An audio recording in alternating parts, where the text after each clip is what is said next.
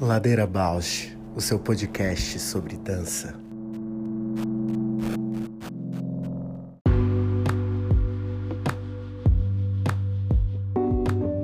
Olá, eu sou a Juliana Alves e este é o Ladeira Bausch, um encontro semanal para mover pensamentos de corpo, com temas que nem sempre vão para cena, sem glamour e sem mito.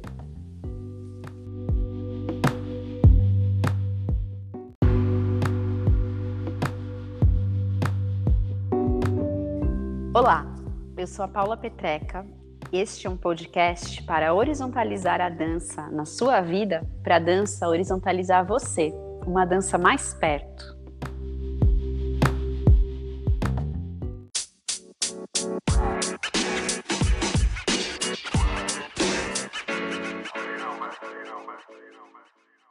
Olá, tudo bem, Tudo Paula? bem? Tudo, e você? Tudo tranquilo. Tá nos preparativos para amanhã?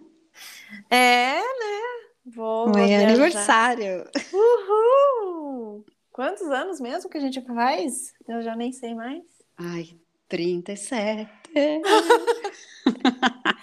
Esses dias eu falei 35, não. 35 já foi 36, foi o ano. Daí fiquei 37, né? É, eu, eu parei no 35 mentalmente também. Então, é por causa da pandemia da gente. Eu, pelo menos, ano passado passei. É, Nada, foi assim. Não, não foi nada. Teve um bolinho, teve, mas é estranho, né? uhum. É virando o ano, um novo ciclo. Novo ciclo, maravilhosa. Igor Gasparini, nosso convidado. Bailarino, coreógrafo, professor, bem atuante aqui em São Paulo. Dirige uma companhia de dança urbana contemporânea, o TF Style. E, se eu não me engano, está no doutorado da Unicamp. Tem um percurso bem bacana na academia também. Que legal, né? Um percurso assim recheado de várias instâncias, né? Que a gente falou ontem também, né? Uhum. E ele que, que procurou a gente, ele ouviu Ladeira e falou: Ai, nossa, essa conversa de vocês era um programa sobre a voz das mulheres.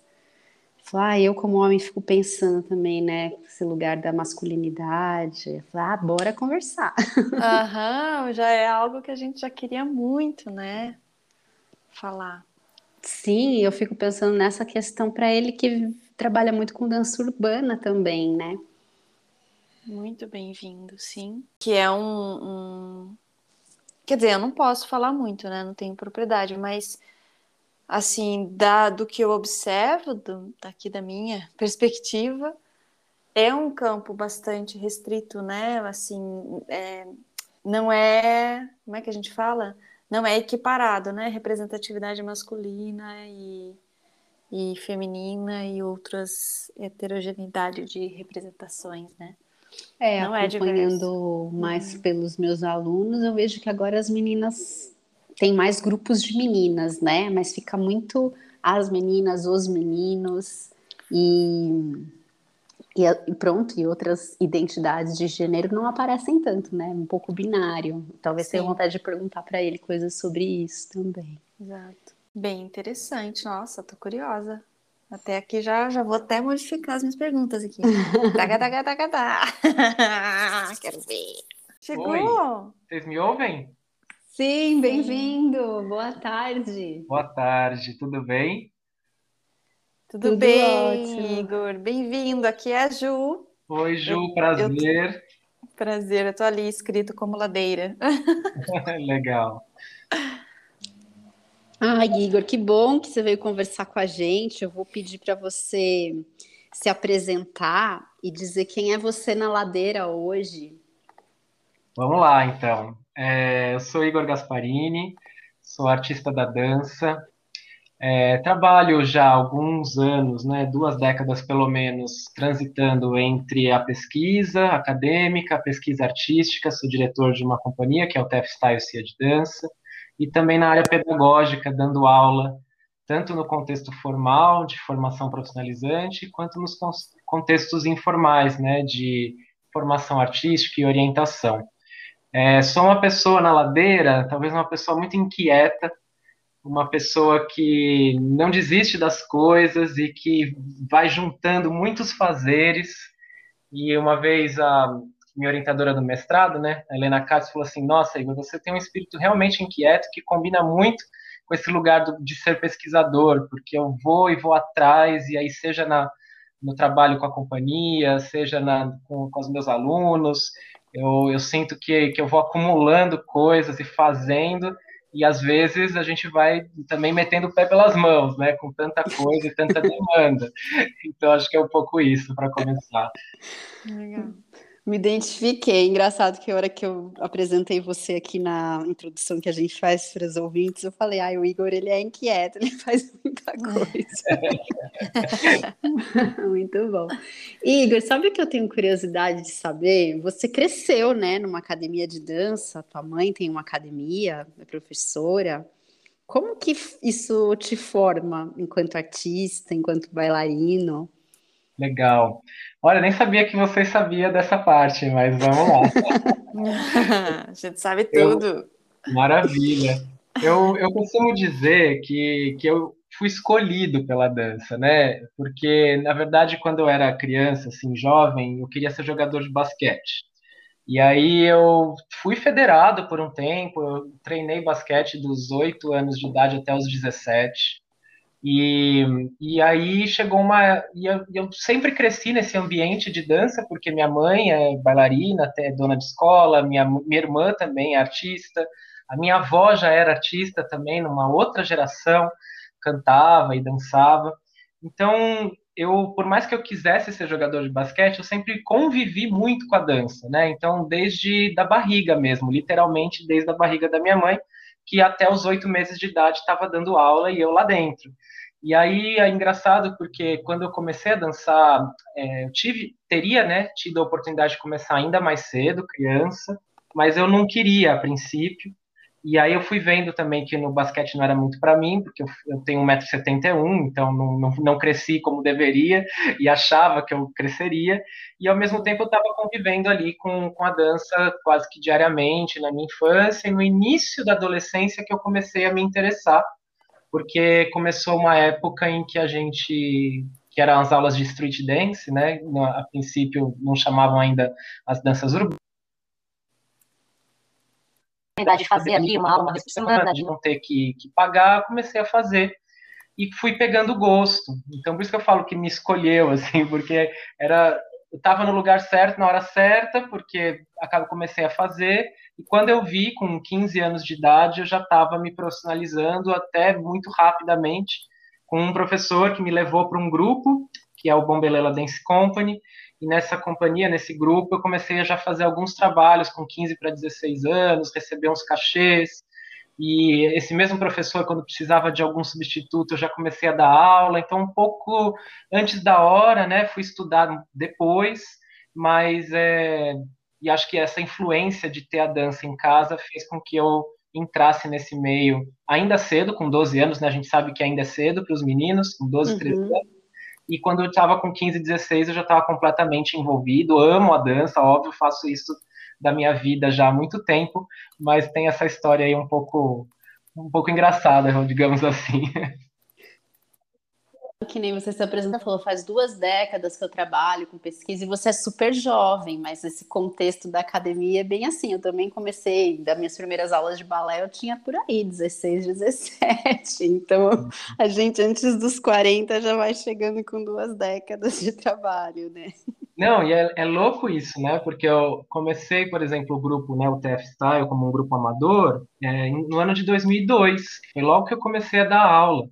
Então, o ano que vem já vai fazer 20 anos que, que existe o grupo. Ele vai se profissionalizar só em 2006, 2007, que a gente cria um primeiro espetáculo para a cena e começa a circular. Mas o grupo, enquanto esse coletivo, isso, que ele começa como um grupo amador, né, em 2002, e ele vai se profissionalizar em 2006, 2007, que a gente faz um primeiro espetáculo para a cena e começa a circular. Mas é, é, se a gente for pensar, né, eu tenho 35 anos e, e são aí quase 20 anos mesmo de, uhum. trajetória artística é, pensando a pesquisa, a princípio, né, um fazer mais de reprodução e depois entendendo qual é esse lugar mais biográfico, mais autoral, e de entendendo qual é essa pesquisa artística que, que eu tenho enquanto artista e que eu carrego também nessa pluralidade dos artistas que trabalham comigo. Legal. Eu fico pensando, Igor, agora você até trouxe esse termo, né? Eram danças mais de reprodução. Eu fico pensando o que, que te leva para a universidade, né? Porque a gente sabe que nesse percurso onde a gente vem mais de academia, às vezes o caminho até a universidade é um caminho, né? Alguma coisa acontece que nos leva para lá. E fico curiosa de saber o que que te leva e se você já tinha essa inquietação também de pensar que é uma dança de reprodução, de buscar um caminho autoral, ou se foi a universidade que te trouxe isso. Tá, eu vou. É, vocês me ouvem bem, né? Voltou. Ah, sim, agora voltou. então eu vou falar duas, duas questões que eu acho que são interessantes dessa minha entrada para esse lugar da, da pesquisa. Primeiro é, é o meu afastamento consciente do lugar das danças da cultura hip hop, numa inquietação muito forte de que eu não queria só ficar preso aos códigos e às reproduções dessas danças que nascem no final da década de 60 e que muita gente dança, né, até hoje, é, reproduzindo aquelas mesmas músicas, os mesmos passos, com alguma individualidade, mas é, para mim sempre tinha um cerceamento dessa liberdade enquanto artista, e eu sentia que eu não conseguiria dar conta dos meus desejos de vontades de discutir o mundo com simplesmente reproduzindo lá o locking ou o whistle roll, que são os passos ali básicos da, dessas danças, mas tentando buscar uma, um outro entendimento de corpo que eu pudesse, por exemplo, improvisar e, e e levar essas danças da cultura hip hop para um outro lugar. E aí, tanto que o TF Style, né, ele ficou famoso logo no início, assim, por ser um grupo que, que investigava uma certa fusão de linguagens, que na época a gente misturava, né, entre aspas, aquilo que era das danças urbanas com a dança contemporânea. Isso já caiu, né, depois a gente foi entendendo e o que a gente buscava, na verdade, era um pensamento contemporâneo do hip hop e uhum. não simplesmente uma mistura de linguagens, que era uhum. justamente querer discutir o mundo hoje, né? Como é que eu penso a dança em 2021 nesse país desgovernado, né? Com do, milhões, milhares e milhares de pessoas morrendo, e como que eu vou dando conta de, de colocar uma série de questões do meu corpo, da, da minha identidade, é, não apenas pela reprodução desses passos. Porém, é importante frisar que eu sempre prisei, é, prezei pela técnica. Então, não é uma negação da técnica, mas um lugar é, é você fazer uma aula, ter um treinamento, e o outro lugar é o lugar da criação, que você utiliza dessa técnica para poder desenvolver outras possibilidades é, criativas, assim. Então eu sentia que quando eu estava no, no, ambiente mais do hip hop, eu me sentia muito preso aos códigos e à reprodução. E aí foi na dança contemporânea que eu fui encontrando essa maior liberdade de me expressar de uma maneira que eu pudesse utilizar dos códigos, mas que eu não ficasse preso a eles. E aí, paralelamente a isso, eu fui encontrar na universidade a possibilidade de também entender essa pesquisa acadêmica, a princípio apartada da pesquisa artística, e aí eu demoro também um tempo para entender que a minha pesquisa acadêmica também é a minha pesquisa artística.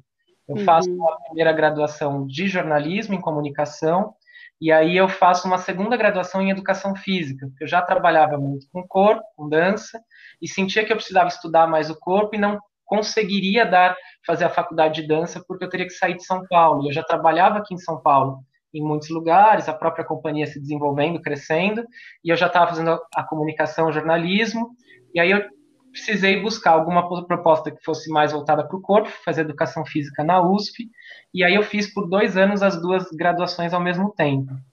Aí finalizei as duas, fui fazer uma pós-graduação em jornalismo cultural, que aí é quando eu começo a pensar a crítica de dança, como que eu posso transitar e ter, entender a dança também como comunicação, entender essa relação com o público, a relação espectador-obra, e aí isso já vai abrindo espaço para aquilo que se tornou meu mestrado na, na PUC, né, que basicamente era um, processo, um estudo sobre processos de mediação entre espectador e obra, e aí esse, esse processo de mediação é entendido como comunicação, e agora estou fazendo doutorado na Unicamp em artes da cena e agora finalmente nesse momento da pesquisa eu estou é, olhando de fato para a prática como pesquisa. Então toda a minha pesquisa atual tem a ver com os fazeres do TF Style, os nossos interesses da relação do corpo-ambiente, corpo-cidade, pensamento sobre instalação coreográfica. Então é, Agora é, é, realmente um momento em que eu estou olhando de fato para essa pesquisa do coletivo, do núcleo artístico, e entendendo essa pesquisa acadêmica nesse trânsito é, entre o fazer, o pensar e o, e o estar em cena. Nossa, é, realmente é um percurso com muita coisa, né? Fico assim, muito veloz. Eu fiquei com vontade de abordar dois assuntos. Um que volta assim para as tuas inquietações em relação ao ambiente das danças urbanas. Acho que eu vou começar por ele, depois eu volto para falar de questões mais relacionadas ao lugar acadêmico e pedagógico também. Tá. Mas você comentou essa inquietação com os códigos, com a reprodução de movimento. Aí eu te pergunto, talvez seja uma visão minha que eu estou buscando atualizar, porque o meu convívio com as danças urbanas é muito mais como espectadora, como professora que recebe muitos alunos que vêm de uma formação nessas linguagens. E uma fala que antes era mais recorrente, agora parece estar se transformando, era desse ambiente muito masculino e até hostil, né? As mulheres, a, as bichas, né? A um outro, um outro, uma outra representação de, de gênero, digamos assim. E, e isso me desassossega, porque, digamos assim, já tive muito interesse corporal de praticar essas técnicas, de compreender essas aulas, mas sempre me intimidei um pouquinho com a chegada no ambiente. É, uhum. se, se você se deparou com essa questão em algum momento, se você como coreógrafo, teu grupo tem, né, tem meninas, tem meninos, isso não, não me parece ser uma questão no seu grupo, né, mas como, uhum. se você lida com isso em algum momento, isso acho que é uma primeira coisa que eu queria saber. Tá, eu vou por aí primeiro, que já é bastante. é, acho que a primeira inquietação lá atrás, é, que me faz buscar a dança contemporânea, tem muito a ver com o certo e o errado. Era um, tinha um lugar que, assim, ah, para você dançar o pop, você tem que fazer a contração assim. Para você dançar o house, tem que, tem, o corpo tem que se mover com esse feeling, com esse groove. E isso, legal, vamos treinar, vamos fazer. Mas e aí, o que, que eu faço com isso? E sempre teve um ambiente, de certa forma, vou usar essa palavra hostil, né, no sentido de se eu levo o meu grupo para uma competição e eu faço uma coisa diferente lá nos anos 2000, começo, né, é, até, sei lá, da primeira década dos anos 2000, isso era visto como, ah, isso não é hip hop, isso não deveria estar tá aqui, ah, uma, uma série de preconceitos que foi me inquietando até que eu cheguei no momento e falei, tá, se isso não é danças urbanas, tudo bem, se isso também não é dança contemporânea, tudo bem, talvez essa seja, esse seja o lugar e o interesse de pesquisa do grupo, do TFSTA e meu enquanto artista.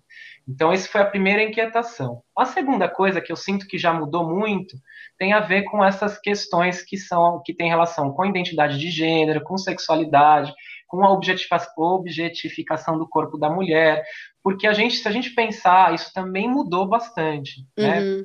Porque se a gente for pensar lá nos anos 2000, início, que é pelo menos quando eu começo a, a me envolver nesse ambiente, você tinha muito caracterizado que o hip hop era uma coisa de macho, de homem. Então você uhum. tinha lá que se vestir de, de determinada forma, né? E a, e a, mulher tinha muito esse lugar de ser o corpo que é mais objetificado, que pode trabalhar para um lugar mais de sensualidade.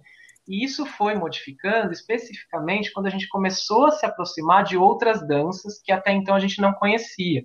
A gente está falando dos anos 2000, de um momento que a gente não tinha o YouTube, que agora eu falo wacking, e alguém abre uma janela enquanto está ouvindo o podcast e já pesquisa uhum. o é na época a gente não sabia muito bem, a gente chamava de old school as danças que eram as, as danças de base, popping, locking e breaking, e de new school alguns movimentos mais novos e diferentes que a gente também não conseguia na época diferenciar. E eu sou jovem, né, tenho 35 anos, mas eu lembro de estar nos domingos junto com o Mark Van Lu, que é o diretor desse grupo Bombelela, assistindo fita VHS de locking para entender o que era o locking VHS. Uhum. O que, que, é falar em VHS hoje em 2021, né? Porque se eu falo Loki, a gente consegue pesquisar lá o Don Campbell, consegue pesquisar o The Lockers, o grupo, o Soul Train, e aí a gente tem isso muito mais fácil à mão. Estou dizendo isso porque nessa época a gente não tinha, por exemplo, muita, muito acesso às danças, por exemplo, do Wacken, do Vogue. Uhum. São danças que se desenvolveram num ambiente das, das noites LGBTQIA+, dos Estados Unidos, e que hoje no Brasil também é muito forte. Então a gente tem, por exemplo, a festa Amen, que é uma festa que até chegar na pandemia estava acontecendo com uma certa regularidade. Do Félix, você... né? Félix Pimenta e do Felipe. É, e do Felipe. Isso. E aí é um movimento muito forte, que tem as balls, que são as uhum. batalhas, e aí tem também não só a questão da dança, mas de toda uma expressividade de gênero, de todas as, as sexualidades, e, e isso é uma questão contemporânea que foi sendo modificada, né? Então eu acho que a gente uma, outra, uma coisa que eu senti mais assim enquanto quanto um artista que é branco, né? Até é interessante a gente pensar nessa descrição, né? No podcast a gente não tem a imagem. É verdade.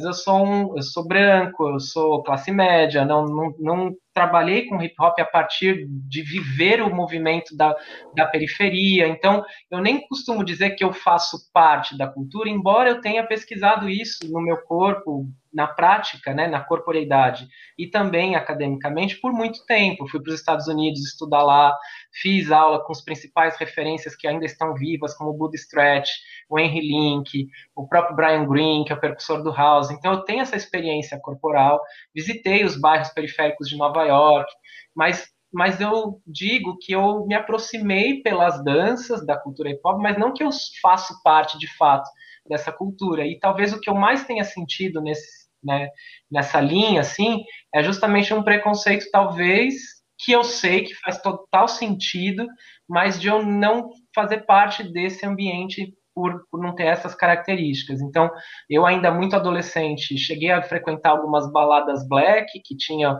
na Casa de Arco Verde, urbano, e eu cheguei a, a, sofrer umas questões do tipo, ah, seu lugar não é aqui, o que você está fazendo aqui? E hoje eu super entendo. Na época, entre aspas, sofri um pouco, porque uhum. eu falei, como assim? Eu quero fazer parte desse ambiente. Eu danço, eu, eu, e por que, que eu não posso estar? E aí, óbvio que a gente entende que num país racista como o nosso, a gente, de fato, talvez precise ter alguns locais em que a gente precisa talvez pedir licença, entrar com cuidado, ser convidado, que não é só chegar porque realmente a gente não necessariamente faça parte daquela luta, daquelas pessoas que sofreram uma série de, de violências e que o meu corpo não sofreu e não sofre até hoje. Então, isso eu precisei também amadurecer ao longo do tempo. E aí, já chegando mais no hoje, em que a gente tem uma pesquisa e um entendimento mais contemporâneo desse mundo e desses vários fazeres, eu, a gente, no último projeto do TF Style, a gente tem tocado via PROAC Lab, né, da, da Lei Aldir Blanc, um projeto que chama Corpos de Fronteira, e a gente uhum. já reconhecia no grupo uma certa pluralidade. Então, a gente tem no grupo corpos negros, corpos brancos, mulheres, homens, homossexuais, bissexuais. Então, a gente tem uma certa pluralidade, em que acreditamos muito nesse trabalho coletivo, em que a gente possa exercitar uma escuta, então, eu não sou um corpo negro, mas eu tenho como escutar quais são as violências e as dores e das pessoas que estão comigo e o que, que a gente pode, talvez, fazer junto. Ou como que eu posso rever e reparar esse racismo estrutural que está, pelo menos, nessa, nesse micro-universo de um coletivo de 10 artistas. Ou numa uhum. sala de aula. Então, eu, sinto que esses corpos de fronteira, é entender fronteira como travessia, entender fronteira como poder é, é, falar, mas também escutar, é mais ou menos nesse lugar que a gente está hoje. Tem artistas periféricos, não periféricos, então eu acho que essa micropolaridade já faz pelo menos com que a gente repense essa estrutura no nosso micro-universo, que é esse grupo. E você tinha falado alguma coisa que você ia me perguntar também do ambiente universitário, né? E eu já falei um montão. Não, mas foi ótimo te ouvir, assim, já fiquei também aqui refletindo mil coisas. Ah, não, a outra pergunta que eu ia fazer, pronto, eu estudo com, eu estudo mais o ambiente de balé, de dança contemporânea, mas ainda num lugar muito das escolas, né? Eu estou muito imersa nesse ambiente das escolas. E a sensação que eu tenho, também tentando não atribuir julgamento, mas é que tem uma distância muito grande entre essa formação, que é uma formação, né, muito técnica, que acontece no ambiente de academia, ambiente de escola, e o ambiente profissional e o ambiente acadêmico. E aí, sempre que eu vejo alguém que circula entre esses ambientes, você é uma pessoa que eu vejo essa característica, e quando eu digo escola, eu até estendo isso para pensar também os projetos, né? Os projetos uhum. um, como vocacional, que eu sei que você atua, como fábricas de cultura. E hum. eu sinto bem, eu, eu, sinto uma importância de ter artistas, de ter pesquisadores fazendo esse trânsito. E aí eu queria saber se você se sente, né, fazendo esse trânsito. Eu vejo isso em você. E, e quais que são os deslocamentos epistemológicos que você tem que fazer, né, para transitar e também acho que eu não sei, eu quando eu volto para academia, eu tô cada vez mais afastada, mas quando eu volto para academia, eu sinto que eu preciso falar, gente, mas calma aí, a gente está aqui falando de tanta coisa, mas vamos olhar para o universo ao nosso redor, onde essas informações ainda não estão chegando, ainda são muito estrangeiras mesmo, né? Como é que a gente cria mediação aí para também trazer um, uma palavra que é cara para você?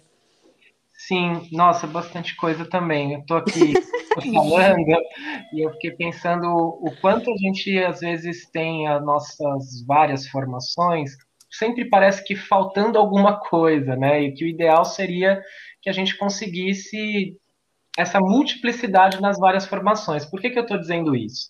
No contexto mais de academias, a coreografia e dançar no espetáculo de fim de ano ou nos festivais e tal. Então, isso é um jeito que também forma esse artista e que vai preparar para algum tipo de mercado profissional, de companhias oficiais, muitas vezes, que tem esse lugar da reprodução muito forte, que você precisa ter esse corpo chip, né? Que você vai lá e clica no lugar e dança de um coreógrafo, daqui a pouco vem o outro e você modifica e você precisa se moldar esses vários estímulos e eu acho que essa formação da técnica em academia acaba trazendo isso, né, essa multiplicidade dos fazeres de reprodução.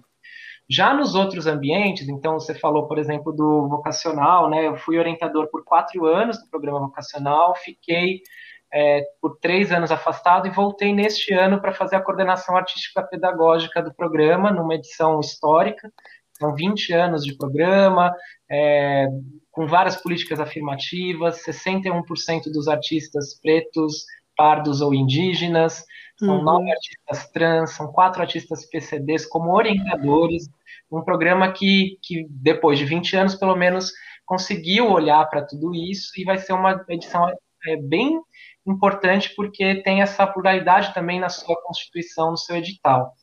E aí eu vejo, por exemplo, quando eu era artista orientador no, no, programa vocacional, que você não é um professor, né? Você é um orientador que vai conduzir processos de criação a partir da, da descoberta desse jovem, desse adulto, às vezes de turmas de idosos. Então, o que que aquele grupo, o que que aquelas pessoas trazem de experiência, de vida, então são muito mais abertos, são caminhos que vão mais pela improvisação, uma questão mais interlinguagem, você vai trazendo outros estímulos e você vai vendo que mesmo a pessoa não tendo muita experiência com dança, ela vai conseguindo se expressar através do movimento, através do gesto, e isso ganha uma potência expressiva e criativa muito forte. Só que aí, às vezes, isso não basta, por exemplo, para ela entrar num, numa companhia, num grupo. E quando você pensa se essas pessoas se formaram nos estúdios, muitas vezes não conseguem improvisar, né? Você faz muito bem uma uhum. coreografia, mas não, não consegue se expressar é, ou pensar essa dança, né, para além da reprodução do movimento. Então, eu sempre disse que seria interessante viver das duas experiências, né? E aí, talvez nesses contextos de formação, por exemplo, técnica, que eu trabalho tanto na Academia Tânia Ferreira quanto na ETEC de Artes, ou no ensino superior, é, nos, nas faculdades de dança. Esse ano eu entrei para dar aula na Unesp também, no curso de licenciatura e bacharelado em artes cênicas. Então, uhum. nesses lugares, eu sinto que a gente consegue desenvolver pelo menos um pouco mais esse pensamento é, que envolve a dança. Então, aí a pessoa não vai só reproduzir, mas vai tentar é, relacionar essa reprodução ou essa criação com a, tudo aquilo que envolve o ser artista hoje. Então, pelo menos nesses lugares mais é, formais, né, de, né na, nessa formação do, do, dançarino, do bailarino, eu sinto que aí sim a gente está conseguindo, pelo menos, pensar a dança. Mas se a pessoa, por exemplo, chega na ETEC de Artes ou chega na, numa faculdade de dança sem a experiência prática, parece que fica faltando alguma coisa.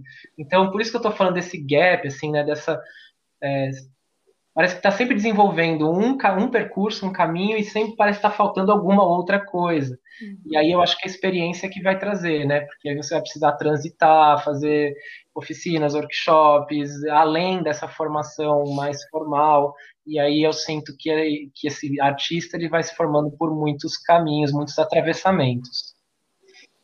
Nossa, é, é uma riqueza de, de experiências aí, Igor, que está é, fica até meio assim onde que as minhas questões cruzam, mas elas têm assim um, um, um lugar bem específico, talvez de tudo que você já falou, talvez só é, trazer o foco para coisas que eu me interesso e que talvez tenha me interessado nos aspectos de mediação, assim, você falou, a gente está falando muito de mediação, mas no aspecto de formação, pedagógico, né, academia, de ensino, e, e aí eu queria trazer um pouco para uma experiência, para um insight que eu tive assim quando eu li um texto ano passado sobre uma pesquisa em mediação em dança e para mim ficou muito forte quando eu li que uma das dificuldades da dança contemporânea acessar ter um público maior, por exemplo, no ambiente mais de produção e criação, ter um público maior assim que o, vamos dizer, o que o balé clássico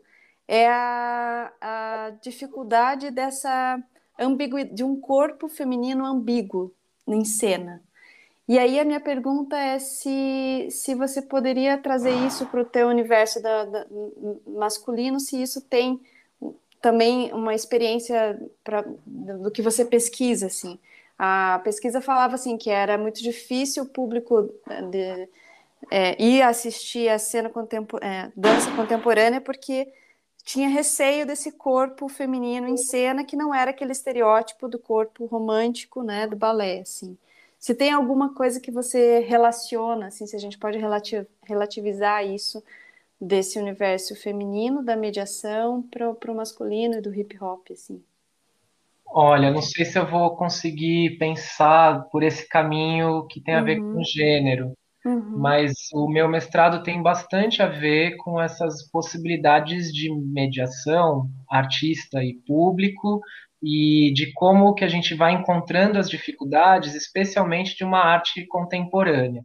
Uhum. E aí o que eu posso dizer é, primeiro tentar, a gente precisa primeiro separar aquilo que é da ordem do entretenimento e daquilo que é de uma arte contemporânea. Uhum. se a gente for pensar, sei lá, a dança dos famosos, ela tem muito público e ela leva, inclusive, pessoas para as academias para fazer aula de dança. Então, as pessoas estão vendo dança no programa do Faustão. Se a gente for pensar hoje, TikTok, Instagram, todas essas redes têm danças, aí a gente pode refletir de que danças são essas, uhum. mas que são danças mais comerciais, né? Tem uma questão com a câmera e com o vídeo, é um ambiente descartável. Em 24 horas esse story já passou e já, precisa postar uma nova coisa. Os filtros, a, a questão da imagem. Então tem toda uma questão aí que eu acho que tem a ver com esse ambiente mais comercial e que nas danças urbanas isso também é muito forte. Então muitas dessas danças desde sempre, né, ela, as pessoas vão procurar por conta de artistas, então a gente pode pensar da, da galera que começou a dançar porque ouvia James Brown, ou que começou a dançar porque acompanhava Michael Jackson, ou se a gente for vindo na história, é, porque viu a Beyoncé, ou mais recentemente a Anitta, a Pablo Vittar, aqui no Brasil, que, por exemplo, a força do jazz funk hoje em São Paulo e no Brasil está muito relacionada a esse ambiente comercial em que essas artistas fazem os clipes, que tem dançarinos que dançam com essas artistas e coreografam, postam nas redes sociais e isso vai gerando mais e mais views e gente buscando esse tipo de fazer. Uhum. Esse, essa quantidade de público do entretenimento, ela é diferente da arte contemporânea porque a gente não tem o mesmo hábito de entrar em contato com processos é, é, artísticos é, que a gente não consegue se relacionar. E aí um dos responsáveis seria a educação, né? Se a gente, desde muito cedo, visitasse museus de arte contemporânea, fosse no teatro ver um teatro experimental, uhum. fosse ver dança contemporânea e pudesse ter a mediação com educadores, talvez a gente tivesse mais acostumado. Mas o que, que a gente está acostumado, muita gente, né? A novela. A novela tem um tipo de comunicação que é muito direto, você identifica quem é mocinho, quem é bandido, é, você tem uma forma que é mais literal, mais é, e, de acesso, em que muito se pauta pelo entendimento daquilo que se constrói na narrativa. Uhum. Aí a pessoa vai assistir uma dança contemporânea e a primeira pe pergunta que ela faz para você, ah, mas eu não entendi nada, ou o que, o que você uhum. quer dizer? Que a gente pode estar tá, é, tentando transferir para a arte contemporânea essa mesma lógica da comunicação verbal ou da comunicação que, é, que acontece nesse ambiente mais comercial. Então, eu sinto que a gente deveria ser um pouco mais preparado, desde a infância, a ter outros tipos de, de encontros com a arte contemporânea, seja pela reflexão, pela interação, pelo entendimento também, por que não, mas por questões que vão abrindo possibilidades de reflexão individual, então, geralmente, quando me perguntam ah, o que, que eu quis dizer com uma obra, eu geralmente devolvo a pergunta, mas o que, que você entendeu? Uhum. E a partir do que a pessoa fala, eu sempre costumo dizer que é isso. Porque se, se para ela a comunicação chegou dessa forma, significa que, de alguma forma, a minha obra é, produziu aquela linha de, de, de pensamento.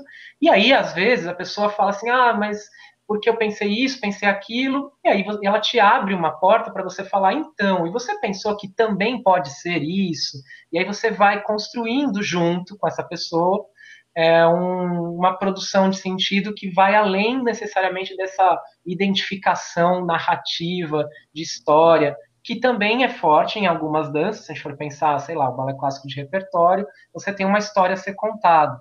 Mas se a gente vai para a dança contemporânea, isso já é muito mais difícil, né? Uhum. E aí também tem uma questão forte de como que as pessoas vão se identificando com as obras pelo gosto. Então parece que a pessoa precisa gostar, como se isso fosse um contrato quando a pessoa vai compra um ingresso e é que ao comprar o ingresso ela necessariamente vai gostar. Então a gente precisa sair um pouco dessa lógica do gosto e da lógica do entendimento para fruir essas obras por outros caminhos, seja de reflexão, seja de relação, seja de, de, de, ódio, né, de raiva, assim, nossa, essa obra mexeu comigo porque é contra tudo que eu acredito. Uhum. Que bom, porque aí você identifica aquilo que você não acredita. Então, acho que é... De modificar mesmo o, o, o, lugar né, condicionado de achar que a arte é para apreciar o belo, para gostar, para entender, para acompanhar ali o começo, meio e fim, para ter uma lição de moral, para ter um, né? E sim, às vezes vai para ter um desconforto, para ter um conflito, para ter uma reflexão profunda, um autoconhecimento ali, né? Que, que bate com coisas que você não está afim de ver, assim, né?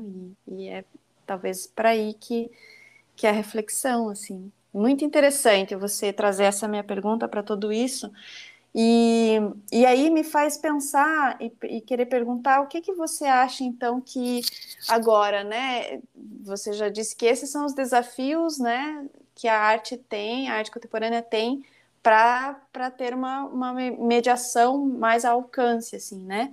E, e o que, que você acha que aconteceu agora com a pandemia? Quais foram os desafios que a dança teve, que os profissionais de dança tiveram, assim, para para articular melhor a mediação? O que, que aconteceu com esse fenômeno? Ainda estamos tendo, né? É. Ai, ai, ai, a gente tem mais meia hora? Mas vamos lá, ó. É, sim, eu acho que isso a gente estava falando de, um, de uma fruição em presença das artes da cena e das artes da presença, e eu acho que a grande questão pós-pandemia é que a gente começou a ter uma, um outro tipo de relação com as obras de arte, que é através das telas, ou de uma ausência, ou talvez de uma telepresença, que é completamente diferente porque a gente não tem o corpo, não tem textura, não tem cheiro, e aí é uma, um outro tipo de experiência. Eu tenho sentido que ainda nós artistas estamos é, aprendendo a lidar com uma série de questões que a gente a princípio não, não pensava. Existia uma área né, de, de, estudo, pesquisa que era a videodança, em, em, que as pessoas pensavam corpo em relação a cinema, enquadramento, câmera, edição, mas agora os artistas da cena todos foram colocados nesse universo, seja para dar as aulas, seja para fazer suas criações. E o que eu tenho visto muito é uma permanência de tentar fazer tudo do mesmo jeito só que a gente tem um outro ambiente. Uhum. E se a gente tem um outro ambiente, não dá para fazer tudo igual como sempre foi. Uhum. Então, a gente tem visto, por exemplo, muitos artistas fazerem transmissão das obras em presença. Então, a pessoa dá um jeito de filmar num teatro ou num espaço cênico, e aí transmite essa obra, seja essa transmissão ao vivo, simultânea, né, conforme ela está acontecendo no espaço, seja uma, uma transmissão gravada. E são poucos, é, pelo menos que eu tenho tido contato, artistas que têm de fato pensado a linguagem, que é entender que nesse momento talvez essa, esse encontro que acontece pela tela gere uma outra possibilidade de fruição dessa obra. Então, a gente, por exemplo, no TF, a gente foi, ao longo da pandemia, construindo o que a gente chamou de programas performativos pandêmicos. A gente se inspirou num texto da Eleonora Fabião, que chama Programas Performativos O Corpo em Experiência, e desde o início da, da pandemia, a gente, a partir da reflexão desse texto, a gente foi criando protocolos de criação semanais, em que cada artista desenvolvia esse conjunto de ações para que os outros artistas pudessem realizar no seu tempo e no seu espaço. Então, somado a um histórico da própria pesquisa do núcleo, que já olhava para a questão da arquitetura, relação do corpo com a cidade, relação de um corpo em 360 graus, na hora que a gente vai para a tela, a gente volta para um corpo bidimensionalizado. Uhum. Então, a gente que estava pensando em espaços alternativos, instalação coreográfica, em que você tem o público em todos os lugares e que você é visto de todas as formas, e logo você precisa espiralar esse corpo, esse seu espaço pessoal, para que você dance de fato de maneira multivetorial, quando a gente vai para a tela, a gente bidimensionaliza, a gente começa a questionar, tá, então como que a gente pode espiralar as quinas, espiralar as telas, brincar com a perspectiva da câmera, para continuar pensando esse corpo em 360 graus, ainda numa tela bidimensional.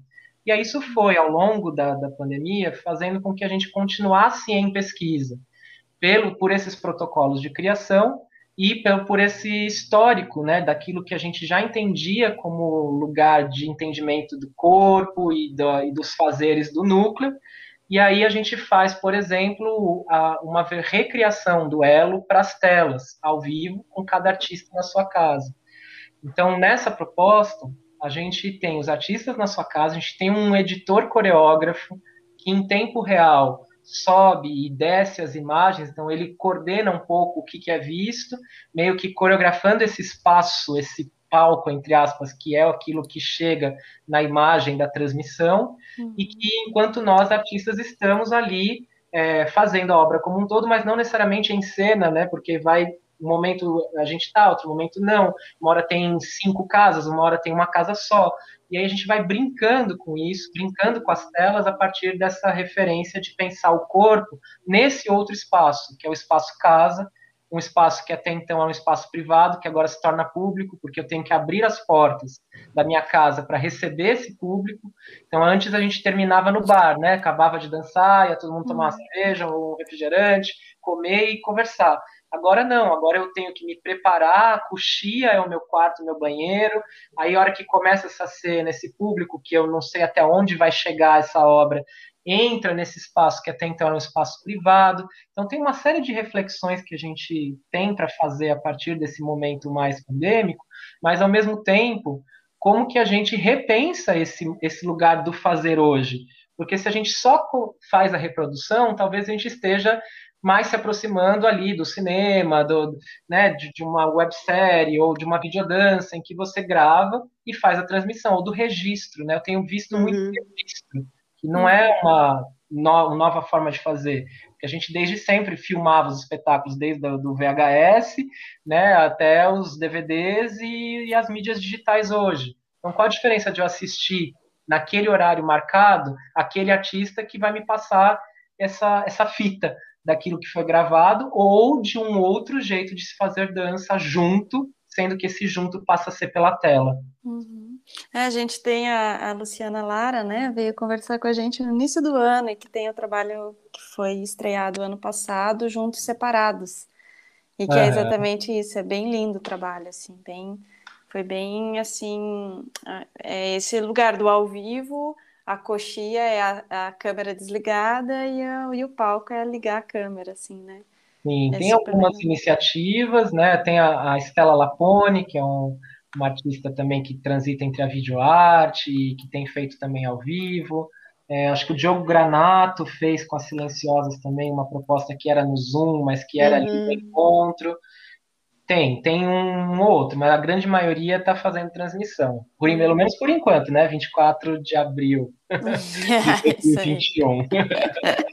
É, mas essa reflexão que você traz, a sensação que eu tenho, né? Também a gente não, não tem bola de cristal, é só realmente analisando, refletindo. É que essa é uma realidade que veio para ficar, né? Do espetáculo virtual, seja ele como for. E acho que essa reflexão sobre essa linguagem Uhum. Quem ainda não está fazendo, em algum momento vai precisar fazer. Porque... Uhum. Sim, concordo super. Eu acho que tem um lugar muito importante que também tomar cuidado para não ser mal interpretado, de que pensar tudo isso não significa vislumbrar que ah, isso é maravilhoso, é, nossa, que legal que a gente está fazendo, porque uhum. é, isso tudo acontece às custas de muitas mortes, né? Então, ter é. essa questão de que, inclusive, é uma escolha é, política de resistência de nós, enquanto coletivo, por exemplo, permanecermos em casa e não se encontrar, seja num espaço de ensaio nesse momento ou num, num teatro, porque isso significa colocar em risco a vida de, de, pessoas ao nosso redor, não é nem só a nossa, né? Então tem um, um, uma, uma questão importante de que nesse momento é o que dá para fazer e aí, já que é assim, então o que, que a gente pode pensar dessa linguagem, uhum. ao invés de ficar sentado na cama esperando a pandemia passar, porque não vai passar. A gente vai conviver com ela e, inclusive, pensando esses processos artísticos, acho muito importante que a gente vislumbre sim a presença, mas que essa presença seja segura. Uhum. E, e, ainda que a gente consiga voltar sem máscara, dançar, encontrar num teatro, todo esse treinamento que a gente tem feito agora, isso vai ficar, porque é corpo ambiente, a gente está. É, do mesmo jeito que o TF Style passa a pensar a tela a partir da experiência do encontro, a gente vai passar a, pensar o encontro de novo a partir da experiência da tela, porque a gente está há mais de um ano treinando isso. Então, são hábitos cognitivos que vão modificando a nossa relação com as telas, com o outro, e que aí sim a gente precisa pensar também nos contextos de formação, né? O que, que isso leva? O afastamento, a nossa quinesfera aumentou, né? A gente está no mercado e se alguém começa a se aproximar, a gente começa a se afastar. O que, que vai ser uma aula de contato, improvisação daqui a um tempo, quando for possível, né? Porque a gente está ficando cada vez mais destreinados do, do próximo, do encontro, e cada vez mais treinado ao afastamento, ao distanciamento, ao não toque. Então a gente tem que tomar um cuidado, porque eu acho que nós, artistas do corpo, a gente tem essa saudade, né? E a gente deseja voltar, mas ao mesmo tempo não dá para a gente simplesmente ficar esperando e não fazer nada, né? Então acho que uhum. pensar a linguagem é um dos caminhos ver os desafios, ver o que é possível, entender esse outro espaço, entender esse outro ambiente que, que é o, por onde a gente se encontra, que é essa tela, e ver onde vai dar, não sei também. Perfeito, Igor, é isso aí, o recado. Ótimo. Muito bom mesmo. Quanta, quanta riqueza, né? Uhum. Te ouvindo. Então, vamos chegando para a última etapa, né? Você não vai escapar. Ah, então contar vamos pra gente o perrengue, um perrengue seu. Um, um perrengue? Ah, não. É que a gente pede um, mas a gente sabe que vem um bombardeio de perrengues. Olha, eu, eu não sei se eu vou lembrar de uma coisa bem específica, mas eu acho que é interessante a gente pensar é, nos vários espaços que a gente pode dançar, né?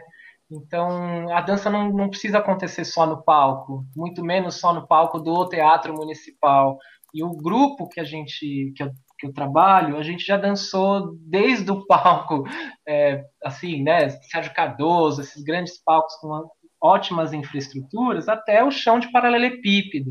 Uhum. E aí, o, que dança é essa que faz no paralelepípedo? Que dança é essa que faz no tapete de casa, desviando do sofá para não bater no sofá?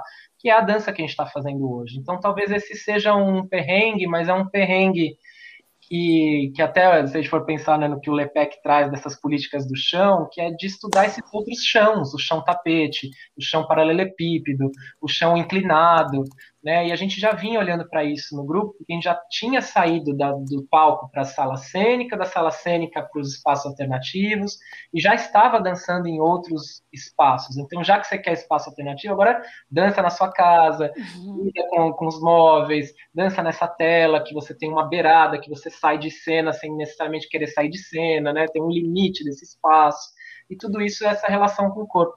E aí, quando você fala em perrengue, eu, eu me vejo assim, de, de ir viajando para uma cidade do interior, que você fala com a Secretaria de Cultura, e eles falam assim, não, é palco. Aí você chega lá, um palco montado de 3 por 3 e o tem 10 pessoas, aí como é que você dança nesse palco? Prefiro que não Mas seja palco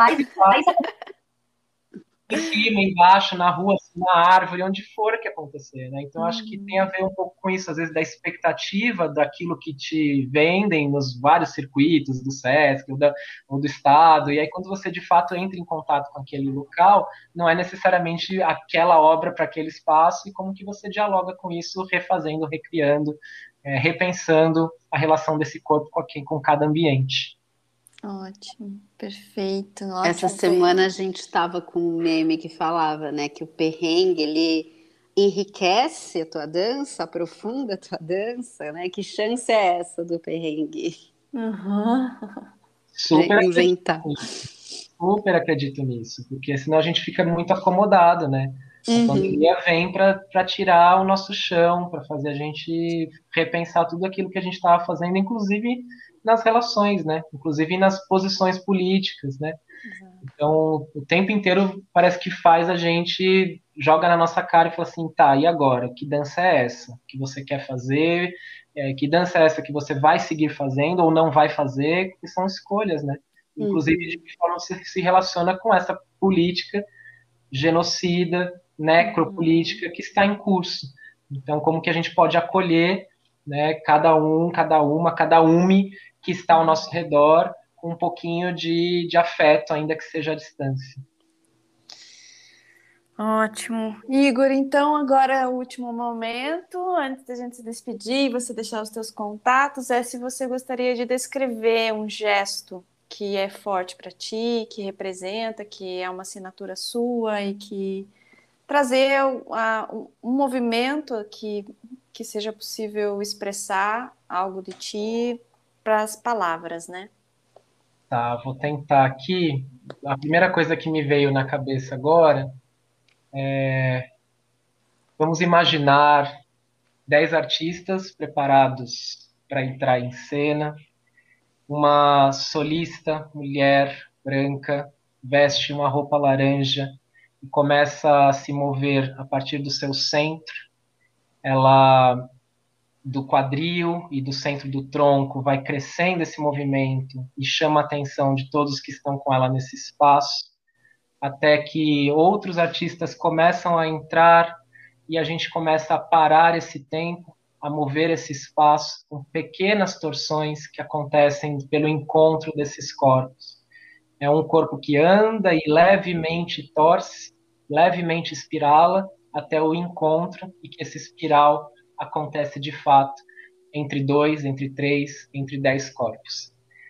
Esse é o começo do elo, fica a curiosidade para quem quiser vê-lo, seja a versão da presença, a versão das telas, e não sei se eu consegui descrever muito bem, mas... Ah, eu fui vendo aqui, visualizando. Eu também, é. Ou quiser ouvi-lo, né? Olha aí, já está abrindo a proposta aí. A gente tem muita vontade de ouvir é, chegar ouvir um dia essa. Uhum, chegar um dia a um momento que a gente vai ouvir dança. Mal de descrição, né? Inclusive para a gente pensar a acessibilidade, né? De todos Exato. os corpos e corpas que não têm, talvez, pela visão, a possibilidade de assistir dança, né? Exatamente. Sim. Bom, Igor, então agradeço imensamente, que lindo, fiquei muito encantada aí com tanto conhecimento, tanta prática, tanta, né, desbravar de, de várias, vários pensamentos e conhecimentos. Então deixa aí seus contatos, onde as pessoas podem te achar, onde que elas te acompanham. Primeiro, eu queria agradecer, Ju, Paula, pelo convite. Já confesso que sou um dos, é, dos espectadores ativos aí do Ladeira Bausch, já escutei todos e fico tá aqui no uh, Spotify, né? E, e, vocês têm feito um trabalho belíssimo de, inclusive com muita sensibilidade, muita feminilidade, que eu acho lindo e incrível e tenho acompanhado todos, então é um prazer poder participar.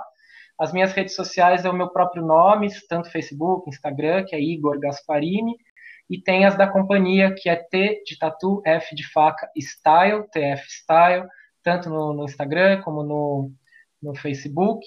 E a gente tem o site, que é www.tfstyle.com.br, e um blog que a gente tem compartilhado esses programas performativos pandêmicos, que são é, esses protocolos de criação que a gente tem realizado desde o início da pandemia. A gente continua postando esses materiais.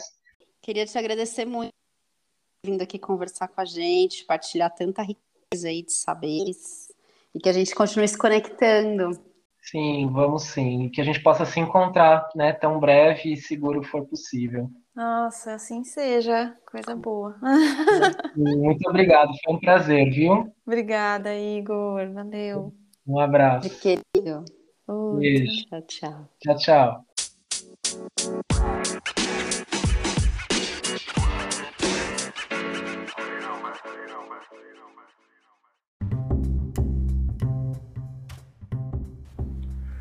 Ladeira Bausch, o seu podcast sobre dança. Pensando que essa ideia de contrapartida, na ideia, ela faz sentido, que você fala para o artista, bom, então cria uma mediação educativa. Mas, na realidade, isso acaba onerando, porque quando a gente recebe um edital, a gente tem que fazer tudo. E se houvesse uma mais coletiva, né, de organização de um, de um sistema educativo que está relacionado à produção, que está relacionado à programação, às escolas. Quanta diferença isso não faria?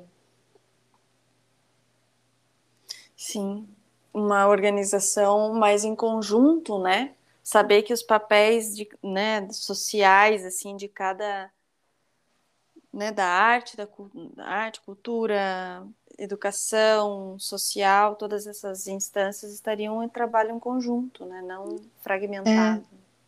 É. é, às vezes eu tenho esse olhar de olhar para a Europa, porque foi onde eu conheci, né? Eu não conheci outros lugares do mundo, nunca fui Estados Unidos, assim. E lá eu tenho a impressão que em muitos lugares essa organização está mais presente. Mas também penso em alguns exemplos de Brasil, onde em pequenos eu vi vislumbre disso acontecendo, onde, sei lá, um projeto, um festival se articula com uma escola, se articula com os artistas locais, e que diferença que faz quando tem essa organização coletiva. Uhum. Fiquei pensando nessa uhum. arte mais coletiva, sabe? Bem interessante mesmo pensar. Vamos aprofundar mais isso, ver se tem, a gente encontra mais pessoas que pensam e, e têm um pensamento né, mais desenvolvido sobre isso. Porque eu acho que, que é que deve existir, assim, por exemplo, quando você fala isso, eu penso que não tem um conhecimento muito aprofundado, né, nos editais lá, pelo menos em Portugal, mas que é, tem uma autonomia com a verba, né, e você precisa atender certos certos quesitos, assim, né? O teu trabalho artístico precisa atender algumas obrigações, assim, não é necessariamente como contrapartida, mas como uhum. como critérios de alcance mesmo, é, que talvez estejam nesse patamar, assim, né? De, e aí você tem que ter um alcance social, um alcance pedagógico, um alcance cultural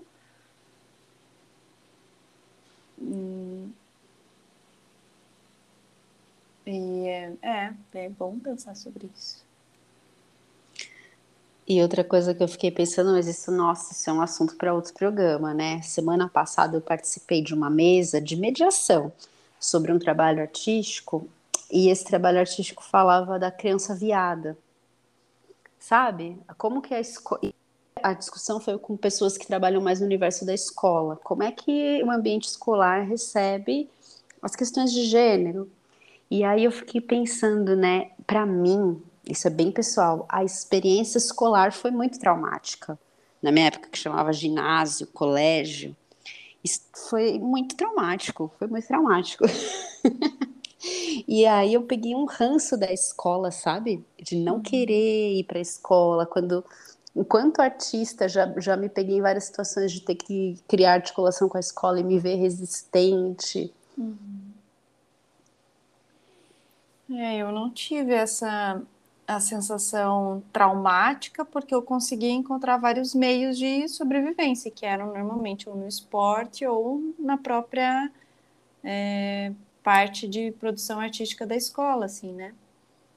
Então era onde eu conseguia, mas em, em aspectos de aprendizagem, ensino-aprendizagem, do que eu aprendi na vida da infância não foi na escola, assim, foi no balé.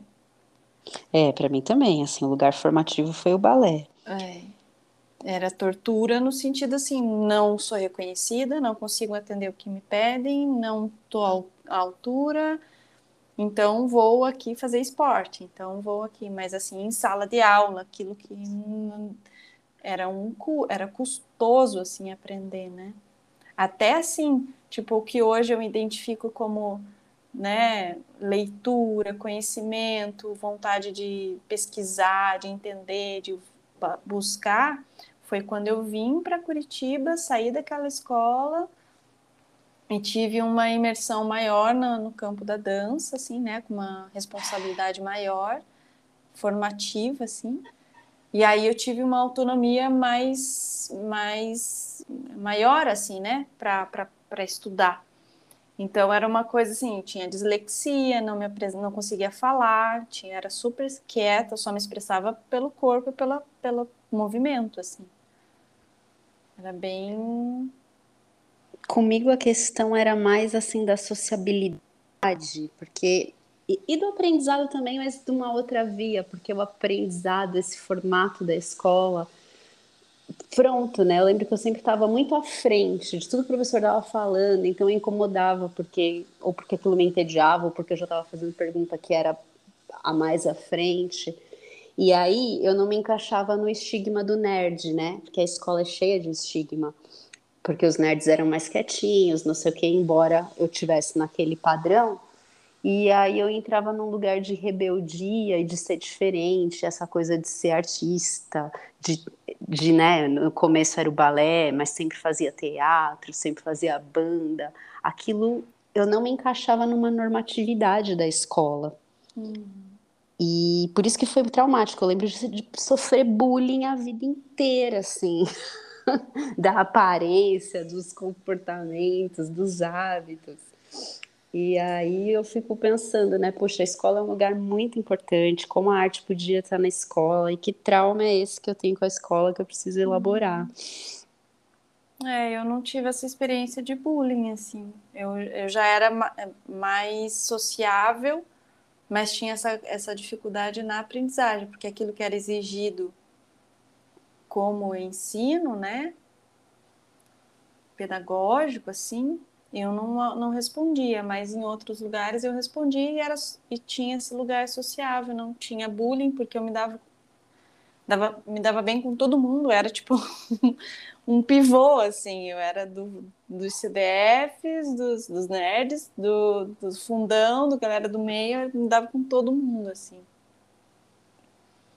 Mas, mas sempre, tipo, se eu precisava um pouquinho mais de nota, ia para os nerds. Se eu tava bem, eu ia pro fundão. Ai. Eu louca, eu todo ano tentava fechar no terceiro bimestre para não ir no quarto. Aí eu não ia. Ah! Aí no colegial isso começou a dar bafão, né? Falaram, não, mesmo que você fechou, Capa. você tem que ir. Porque a, até o ginásio eu fiz isso. Eu odiava a escola, olha que loucura. Nossa, eu ia era aquela que ficava em todas as recuperações que podia, eu tava lá. que loucura. Tava lá fazendo festa, porque era mais um motivo para eu ir para a escola para poder ensaiar, treinar, jogar alguma coisa, fazer. E a recuperação era tipo só dar mais um empurrãozinho na Juliana, porque tá difícil. que coisa, né? Mas não era porque eu não, não estudava e tal, era porque eu me dedicava muito mais e era muito mais fácil eu fazer as outras coisas. Me era reconhecida nas outras coisas, né? Uhum. E, e eu estudava até, só que com a, a dislexia ou com o meu, sei lá, o meu inconsciente resistindo ao ambiente que não era favorável para mim, eu não conseguia. Eu lia história, eu lia, eu lia, eu lia, eu lia, aquilo não entrava na minha cabeça, eu não embaralhava, as palavras flutuavam, os números, as, as fórmulas, nada era assim, parecia que tinha um bloqueio, assim. Eu sinto isso hoje, tanto é que a minha resistência de voltar para a academia, voltar para um doutorado, eu estou assistindo uma fala de alguém mais intelectual. É, estudando sozinha eu vou bem, mas quando eu estou numa. No, olha aí a minha questão social de novo. quando eu estou ouvindo alguém, eu sinto um limite mental. Parece que minha cabeça trava e não entra mais uma, uma linha de, de organização. Que eu falo, é, eu falo, como eu sou burra, não consigo entender o que essa pessoa está falando, realmente não posso estar aqui nesse lugar. Bloqueia. Bloqueia. Hum. Mas na época de mais, mais jovem era esse bullying, esse lugar horrível que eu não queria ir. E qual foi uma experiência sua, assim, de de mediação, assim, que você fala assim, puxa, então a arte acontece aqui, assim, que você tenha vivido assim, falar, ah, então, quando a gente fala de mediação, você pega essa experiência como Difícil escolher uma, Ju. Eu penso em é. algumas. Penso nos microbailes, que também se viveu isso lá em Lisboa, Sim. né? Que era uma proposta da Margarida Agostinho e e sair na cidade com a banda, com as danças, dançar com as pessoas da cidade ali realmente era muito radical e profundo. Uhum. É...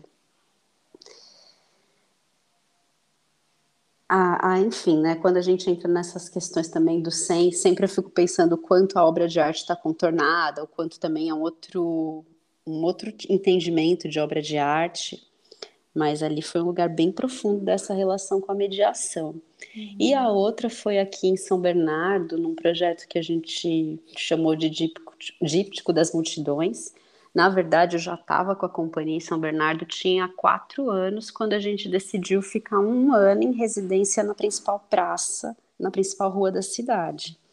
E ficar em residência significava faça chuva ou faça sol, estamos na praça. Uhum. E aí deu tempo de criar relação com as pessoas que estão costumeiramente com a praça, do nosso corpo se entender como um corpo familiarizado ali, da gente entender um pouco as dinâmicas daquele lugar da cidade, o que, que era lido como espetáculo, lido como dança. E até olha que engraçado, eu sinto que o espetáculo foi tão na escuta, e eu sou, até hoje eu sou muito feliz com aquele espetáculo. Mas eu lembro que veio muita gente de São Paulo assistir. E quando as pessoas de São Paulo chegavam, elas traziam um olhar assim: ah, mas achei que estava um pouco literal, achei que, né, não entendi por que usar, sei lá, a música do Roberto Carlos.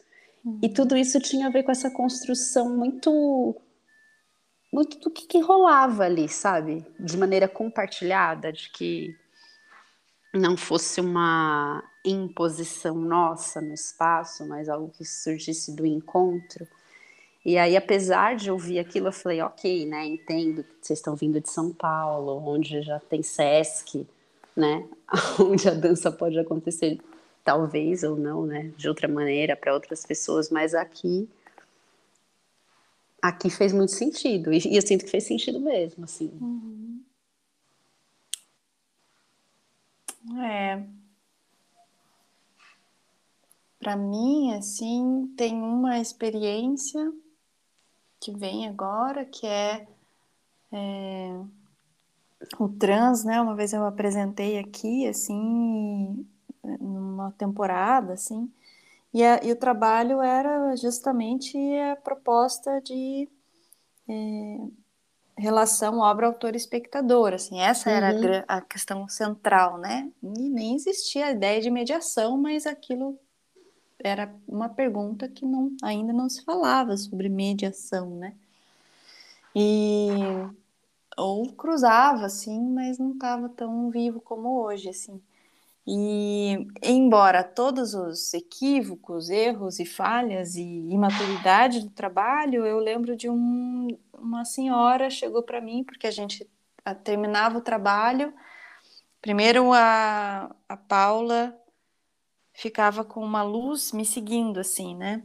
Uma luz móvel, onde eu ia, a luz ia, onde eu ia, a luz ia, ou onde a luz ia, eu ia atrás da luz. Então eu ficava uhum. no jogo e de repente essa luz saía entrava a música, substituía a luz pela música e o ambiente de dança abria, assim, né? Então, aquilo que era eu e a luz virava eu e público e a dança, então o público era é, sem mesmo ser convidado, já estava dentro da, da dança, assim.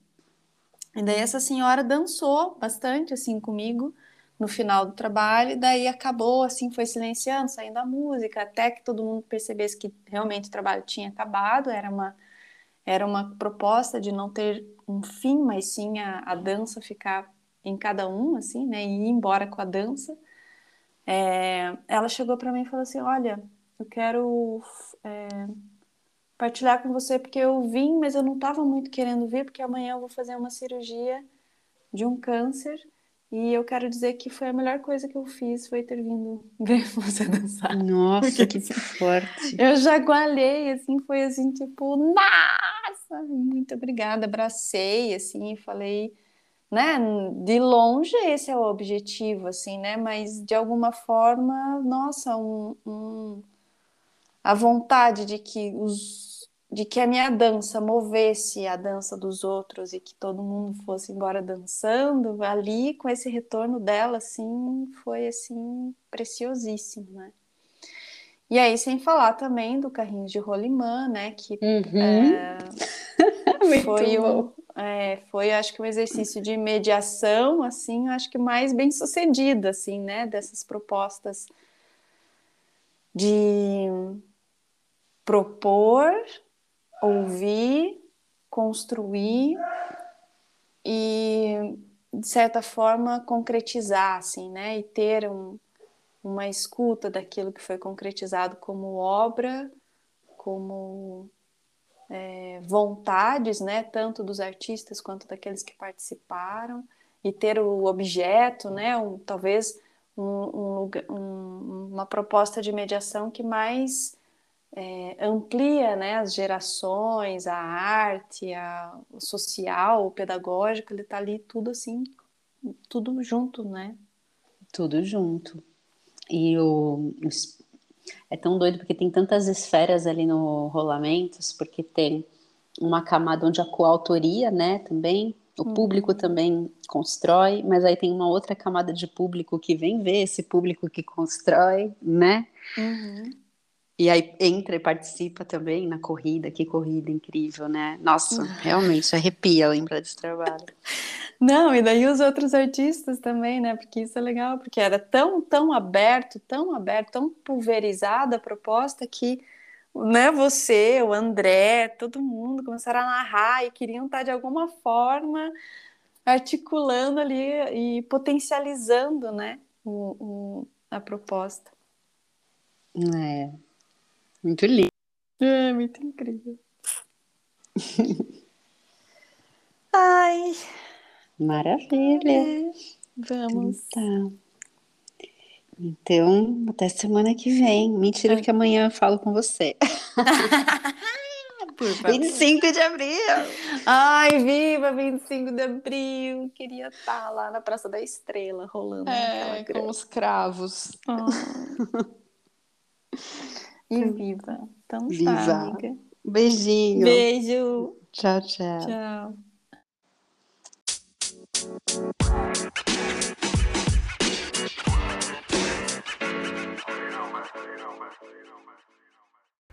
Ladeira Bausch, o seu podcast sobre dança.